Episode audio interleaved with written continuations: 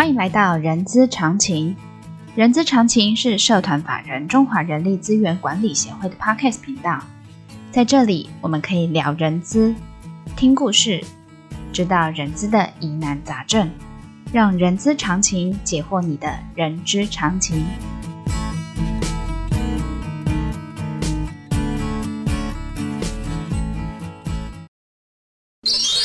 本集节目由用友科技赞助播出。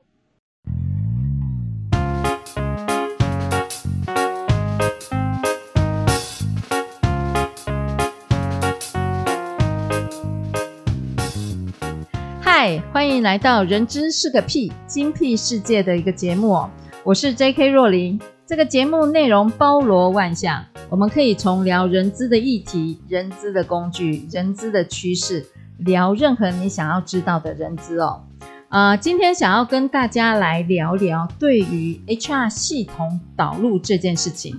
为什么我想要跟呃我们的 HR 朋友聊这个议题呢？是因为呃我本身在业界的时候，好、哦、在做系统导入有一些经验，而且这个经验呢，我只能讲痛并快乐，好、哦、这个经验。所以呢，今天呢，我们就要来聊聊 HR 系统导入的这些事情哦。然后今天特别邀请了台湾用友科技实施部，这个实施部也就所谓的导入部的高级咨询顾问，叫做 Morning。Morning，您好。Hello，各位 HR 的同伴，大家早安，我是 Morning。好，哎，Morning，那个想跟你请教一下啊，因为我之前在业界，其实在做系统导入的时候，就是当我的 HR 系统要换另外一家厂商或者是转换的时候，其实是会有一些痛点，所以这边想要跟您请教一下，这些痛点我能不能够降低完了之后，让系统导入是非常顺利的哈？所以今天会想要跟你请教这一些部分。好的，我在去我在业界的时候，其实有一个让我呃一直觉得这个我的导入的这个想法是非常好的。那时候是一个集团的概念，然后我们那时候集团总共有三个地方去用三套不同的 HR 系统，然后那时候我希望是可以建制一个是集团的可以共用的一套系统，但是呢，它呃却。但在导入的时候，却是有一些问题的哦。我的最大的问题就是，我的各地的 HR 的同仁其实是排斥用这样子新的系统。所以呢，在这个导入的过程中，我相信你应该有很多这样子的经验，就是呃，我在用现有的系统要转换新系统的时候，其实人是在在使用者上面是有所抗拒的，更何况我又是跨集团的。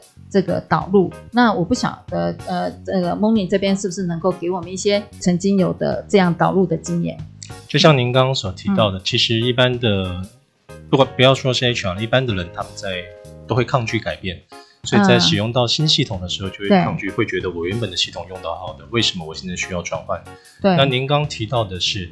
在两岸三呃，不只是两岸三地，在全球各地，我一个集团，假如说我今天公司在台湾、在中国、在越南三个地方，对，传统的 HR 系统，我必须要在这三个地方去建置机房，去安装系统，嗯，然后因为这是三套独立的系统，嗯，所以彼此的资料之间的串接其实是会有困难，嗯，嗯，但其实，在现代已经是进入到五 G 的时代了，我们不应该再采用这样的做法，嗯嗯，现在其实云端的科技越来越发达，网络越来越发达，所以我们在拥有这个地方，我们就是推出了所谓的人力云的一个概念，嗯嗯，让你全球。各地的，不管在哪里工厂，在美国、在台湾、在中国、在越南、在印度、在马来西亚、新加坡，嗯、我们各地可以使用共同的一套云端平台。嗯，那我们可以做到集中控管，或是说分区控管。嗯，那我们的系统也本身是采用多语言的，对可以看英文，可以看繁体中文，看简体中文、嗯、日文、泰文、印印尼文、越南文，对，都可以使用。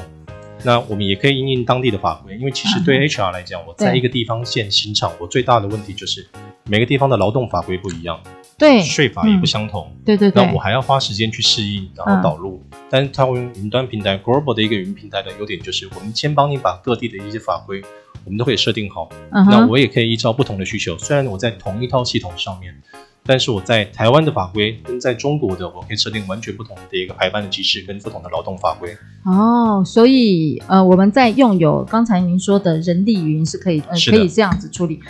我我想要再深入的问一下，就是说，既然是可以分区管理或统筹管理，说到管理，我要该怎么叫做有效的去管理？比如说我的法令，刚才你有说的，我可能当地的规定，不管是税法还是劳动法还是其他的法令，我该怎么样有效的可以让它确保是最新的状态？这个其实，在传统的系统里面来讲，这、嗯、是云平台跟传统系统里面来讲一个很大的一个区别。嗯，在传统的系统里面，我们是安装，因为是安装在每个客户家的机房里面。所以其实我们可以想到，在两三年前，当我们台湾一例一休在实行的时候，嗯哼，当时很多公司会面临到一个问题，就是我的 HR 系统要做更新，对，那我还要等厂商安排，嗯，他们的客服同仁或是他们的技术人员一间一间照着排队。如果那一家厂商 HR 系统厂商，他有一百个客户，嗯，那我可能排到第七十三名或七十七名去。轮到我的时候，系统法规上线可能已经过两个月了，有可能哦。对，但是我们如果是透过云平台的话，因为云平台它是一个社区的概念，我一次更新就是我线上一百家客户一起同步做更新，嗯嗯嗯，这样就不会有所谓的大小眼排队的一个问题，嗯、我们能够及时同步到最新的一个法规。可是你的同步应该还是要分区同步吧？我不可能越南的法令，我台湾跟着一起同步越南的法令吧？我们的系统上面，我们可以依照不同的地区设定不同的一个组织，嗯、然后套用不同的规则。嗯、像中国大陆在去年他们的所得税法有比较一个大幅的更新。对、嗯。台湾我们实行的劳动基准法。嗯。那我针对不同的地区，我们就可以做不同的更新。我们每一次的配置都会说明说，我这一次的更新是包含了哪哪些地区，然后是哪些法规的更新。嗯嗯嗯。呃，那这样子说到分区管理，那这个权限。你呃，您的建议会是怎么样子去做分权的控管，或者是集中的控管呢？权限的控管，这个其实每、嗯、每个产业在控管的方式都不一样。嗯、那在我们的系统里面，我们可以做到集中控管，可能所有全球各地的台干，我们都是由台湾这个地方来负责算他们的薪水，处理他们的一些保险相关事宜。嗯嗯嗯嗯、但是我们也可以把它分散到每个地区，由每个地区来负责。尤其像中国大陆，哦、中国大陆因为呃每间公司。它的规模大小不一样。嗯哼，我们有客户，他是北京的公司负责可能考勤薪资，对，天津的公司负责所有人所有人的一些相关的培训。这个资料难道不会不对称吗？不会。嗯，我们在系统里面所有的功能，我们可以让每个人都看到相同的功能，但是看到不一样的资料。嗯、我们所有的功能权限跟资料权限，都是可以来做划分的。哦，那这样子看起来是很不错的，按照客户的需求可以。让这个权限是看是分权或集中，或者是分权在下面再去分各功能的，然后资讯不会不对称啊。我所谓资讯不对称，就是比如说您刚才说的考勤是在天津，但薪资是在北京算的。那所有的资料考当然是以我们 HR 的天津的同仁在处理完考勤资料以后，嗯、北京的同仁就可以直接看到考勤处理的结果。哦，那这样有可能，我假设我的呃，因因为刚才谈的是大陆。但万一我的办公室是在美国、墨西哥，搞不好我墨西哥考勤完了之后由美国来计算。对，是的，我们目前有不少的客户就是这样处理。Oh. 他可能是大陆的地方就只是负责考勤的结算，嗯嗯嗯，那最后薪资的结算统一是由台湾这个地方来处理。嗯嗯嗯嗯。好，哎，那 Moni 啊，那我再请教一下，就是我刚才谈到的是属于人事行政面的东西，那针对于人才的呃派驻的建议是什么？因为呃，在我呃，之前的经验，比如说我在海外开了一个厂，我可能要派人过去这件事情，这个这个系统是有办法去帮我，等于算是去帮我 mapping 筛选出来适合的人选派驻过去吗？这一点在系统上面当然是可以支持的，因为对 HR 来讲，其实我们最重要的就是选用预留。嗯哼哼。那在选拔人才上面，我们就可以依照，我们假设今天我们公司在越南开了一个新厂，对，那我们就可以从公司既有的人才里面来挑选，可能哪些同仁。他会越南语，或是说今天我需要派驻的是人资长，或是财务相关的，呃、或是技术，技术对、嗯，或是我们需要一个关键技术人员，对对对，我们就可以从公司的人员里面找出来有哪些人会是这样关键技术。那外派的话，可能英语是基本条件，嗯哼，会越南语的话，也许更是加分。那再来，我们需要可能考虑到同仁的家庭状况，嗯哼，那这些我们都可以透过系统里面来快速筛选出来符合条件的人。更进一步的，我们可以从这位同仁在公司里面他的资历。来查询看看他过去在公司里面经历过哪些部门，他的成长背景，然后他做过哪些相关的一些训练，跟他在每一次受训的一个成绩，我们可以从这些数据里面来分析出来，找出一个最适合的人才。哦，所以选出来之后，我再进一步探寻意愿。是的，哦，那所以这套也是放在你们所谓的人力云上面。没错啊，我们放在人力云上面的优点就是刚刚提到的，嗯哼，我今天从人才的选拔，我不是从一个地区来选拔人才，而是我可以透过全球所有的我们所有的据点的人才里面来抽选。最适合的一个人哦，所以这个人力云其实呃，应该是可以放在所谓的高阶主管，比如说 CEO，他可能他可能未来的布局，他知道他未来布局，那他可以从这个人力云的这个我我叫做人才筛选的功能好了，就可以把它选出来，而且不管他在哪里，比如说我这个 CEO 目前在美国或者是在哎欧洲，他其实都是可以透过这个系统。去找出他相对应的人，然后再交由当地的人资主管去做一个安排。是在我们的系统里面，我们可以建立所谓的接班梯队，嗯、我们可以做人才盘点，嗯，找出来我们在每一个位置上面，因为其实对高阶主管来讲，培养下一个接班人一定是他相当重要的一个工作。对，那我们就可以透过人才盘点，培养出我们适合的一个接班梯队，针对这些接班梯队来做重点的一个培养。哎，那这个标准要怎么建立？我所谓的标准就是。毕毕竟某一家某呃，应该是说每一家产业或每一家公司，它对于那个人才梯队这件事情的标准不一呃，应该是不一样的。这样子我，我该怎么样去建立这个标准？这个部分当然就是看，因为不同的职位会有不同的需求。对。那我们当然另外一个拥有的系统的另外一个优势就是。我们在全球各地的客户目前有超过六百万家客户，嗯哼，我们的使用我们系统的一个员工数有超过千万的一个员工，嗯哼，在数据分析上面这一块其实拥有是有相当的一个经验，我们可以从过去的一个数据分析的相关的结果来找出来。可能今天要胜任一个 CEO 的位置，他需要有哪些的人格特质？嗯，那或者说我们需要在公司未来在开发一个新的据点的时候，我们派任过去的一个高阶主管，他可能年龄适合的那个年龄，因为如果年纪太大了，可能身体上也不太适合。嗯，那我们可以找出来符合相关的一个年龄，但是他又有足够的经历。我们就可以透过这些数据分析来找出来未来最适合的一些相关的接班人选。哎，我可以这样子解读吗？就是说，其实用有针对这个这种不同类型的或者不同产业的接班梯队，其实都有一个模型出来，有一个 model 出来，然后我们可以用这些 model 去当做一个参考的一个继任人的一个标准。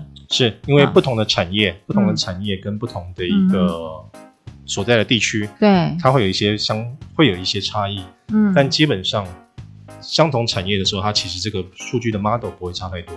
我们可以把这些过去在其他产业比较可能更大型的企业，他们所采用的一些数据模型，我们把这些数据模型套用过来，然后修改当中的一些参数来符合我们公司目前的一个需求。哦，哎，我曾经看过，呃，Moni，你说的这个是不是？我曾经有看过你们的 demo，就是。呃，有一个什么网路图，然后网路图有很多的圈圈集中在那边，然后它会它会移动的这个东西，是是我看到的那那个东西吗？呃，您看的那个是我们的其中一个功能，啊、不过那个不是人才梯队的。哦，那不是人才梯队啊，但我是但我总觉得它很适合人才梯队，因为他觉得他的能力到这边之后，他就可以跑到另外一个地方去。那个是一个关联图，能力的一个关联图。哦，那是关联图。对，哈，那个关联图是什么？那个关联图是找出来说，可能公司内部彼此之间的交流。嗯哼，对，像我之前我自己本身是在公司内部的 IT 部门。对。但是后来为什么会从 IT 部门转到顾问部门？就是因为我在 IT 部门的时候，但是我过去的经历，我跟很多个很单位有做横向的联系。哦。不管是财务部，对，就是我在我的个人人格特质上面，我在沟通、在分析这些上面是我的长项。嗯哼。所以公司内部评估就是觉得我适合往这个方向走。哦，所以这个某种程度也算是人才培养的其中一个一个一个辅助的一个工具吧。是的。因为他判断你你呃，比如说沟通沟通的行为模式是什么，然后你常常跟哪几个单位去做沟通，然后你就嗯，万一呃，就是跟这比如说跟财务、跟研发、跟工厂，你这常常跟这三个部门沟通，就代表你可以升任厂长的这个位置。For example，对我这我我我这样讲，我我也希望我可以升任厂长的位置。对不对？这个就是你们呃其中一个，那叫做人才关联呃人什么的关联图，沟通的关联图。对，这是观察一位同仁他在公司内部的一个活动跟交流的情况。嗯、那这个也是有时候我们可以借此找出来，因为有些可能要离职前，嗯，他跟其他所有人的关联都很少的时候，那这个时候我们也可以借此去关怀一下这位同仁。嗯、对。哦，这个应用可以在很多个方面来做。对对对，然后当然否那个刚才所说的人才梯队，它是不是也算是一种？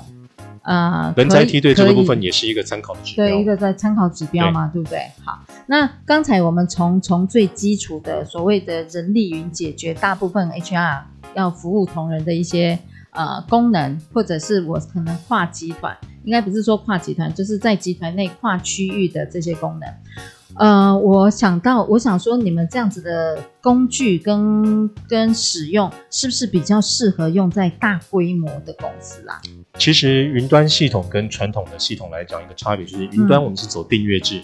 嗯哼。那订阅制，对，就是有点类似像您在可能在手机上面开启 App，你需要使用的哪些 App，你就去下载它，就去使用它。哦，这叫做订阅。呃，哈。类似这样的操作模式，那在我们的系统上面，你导传统的 HR 系统，你可能就会需要去知道说，一开始就要先谈好我需要哪些功能，然后我这个开始导入。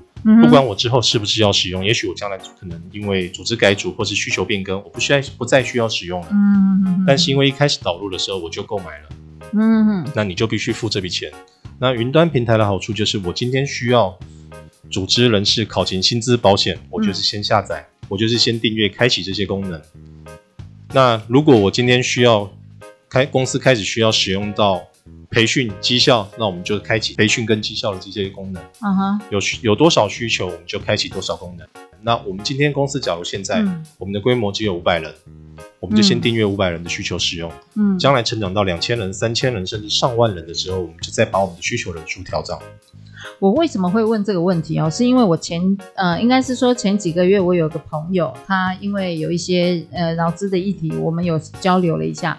我发现它是一个很规模很小的公司，但是呢，他们公司分布在很就等于算是全世界啊，我也不能说全世界，全世界有点夸张，就是说它总部在台湾，台湾才可能五个人吧。然后呢，分那个美国呢就有十几二十个人，然后在中国大陆也有分布这一个人。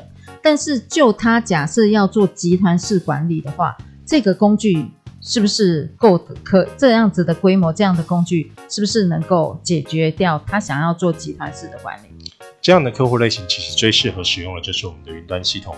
因为对于如果是传统的 HR 系统需要到各地安装的话，今天中国只有一个员工，他可能也需要安装一套系统。对，美国有十个员工安装一套系统，日本五个也安装一套系统。对，然后 IT 还需要在各地架设网络专线来确保它的一个系统的一个使用效果。搞不好他公司没有 IT 呢，都外包了。对，那这个时候使用云端最大的优势就是我们不需要 IT，只要大家可以上网，就像你上 Facebook、上 Instagram 一样。能够上网，我们就能够连上系统。Uh. 那今天只有一个员工，我们也可以让他使用系统；十个员工也可以使用系统。尤其是在中国大陆，每个地不同的地区，它的五险一金的规则都不一样。嗯嗯。那如果在传统里面，我还要去每个地方帮他做设定。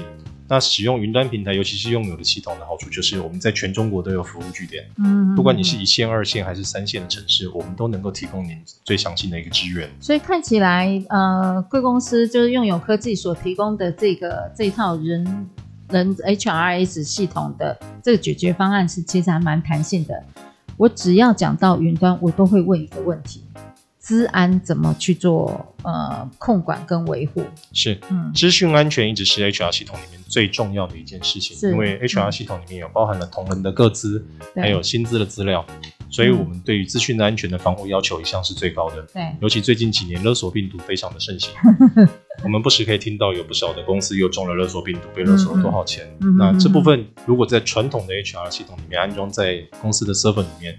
IT 必须付出相当高昂的成本来做网络的防护跟资料的备份及还原的作业。嗯嗯，那我们相信专业的事情就交给专业来处理，所以我们的平台是架设在阿里云上面。嗯哼，阿里云在二零二零年年底的调查里面，它是全世界第三大的一个云的平台。嗯哼，那它在资讯安全防护上面，它也是加入了世界网络资安协会里面做一个最高级的一个要求。嗯嗯，那。透过云平台来讲的话，它里面所有的网络安全的防护、资料的备份、还原这些，全部都是由他们来做负责。如果是由一般的公司 IT 要做到跟他们相同程度的一个网络的安全机制的话，基本上要付出的成本是相当惊人的。那另外一点，嗯、我相信大家会对。把资料放在中国这件事情上面会有所怀疑，会比较有一些疑虑。哦、你自己讲了哦，呃，没关系，有问题我们就承认，就 面对。嗯，但是我本来要问的，这一点是大家可以放心的是，阿里云他自己，因为他是世界第三大的一个网云云平台的公司，嗯、他自己也了解到，他对于世界各地的一个客户的服务跟扩展，嗯，他需要去克服这个问题。所以在东南亚的客户，其实我们是放在新加坡的云云平台上面，嗯，所以这些资料是不会进到中国大陆去的。嗯，那其实包括马来西亚的云顶集团，包括了印尼的航空公司，都是使用。同样同样的一个云平台，就是放在新加坡。对，我们都是放在新加坡，所以这一点在资料方面是不会有任何问题的。OK，好，那个我想你最后的这一番话解决了，我想在各位 HR 听众在空中的一些疑问。确实，云端对于治安呃的掌控，呃这个部分其实是我们也特别重视的，尤其是有一些比较嗯，比如说像人才梯队，我接下来的接班人，这个是很重要的一个讯息。我可能不能轻易的被人家知道，在时机还没有成熟之前嘛。是对，嘿，好，那呃，谢谢您今天来跟我们分享，呃，用友科技在呃人资的一些呃一些工具上面也解决了呃之前我在业界有些痛并快乐的在导入系统的一些呃经验哦。然后，呃，各位 HR 朋友，其实我们在五月二十二号有一场会员大会的一个活动，我们现场有邀请，呃呃，用友科技有在现场有一个摆摊，然后这个摆摊的现场，你们可以去亲自体验，跟他们做一些互动，好、然后透过这样子互动，就诚如我刚才说的。那一套那个什么关联图，我觉得那个是很有趣的哦。那假如有机会，我当然是希望用友在那天也可以呈现出来那个关联图。好的，那呃，我们今天节目就到这边。那本集重点的懒人包呢，也可以点选资讯栏下方的 IG 连接。那喜欢今天的节目的朋友，也欢迎给我们五星好评，也欢迎大家能够留下您的评论。我们下次空中见，谢谢 Morning，谢谢，谢谢拜拜，拜拜。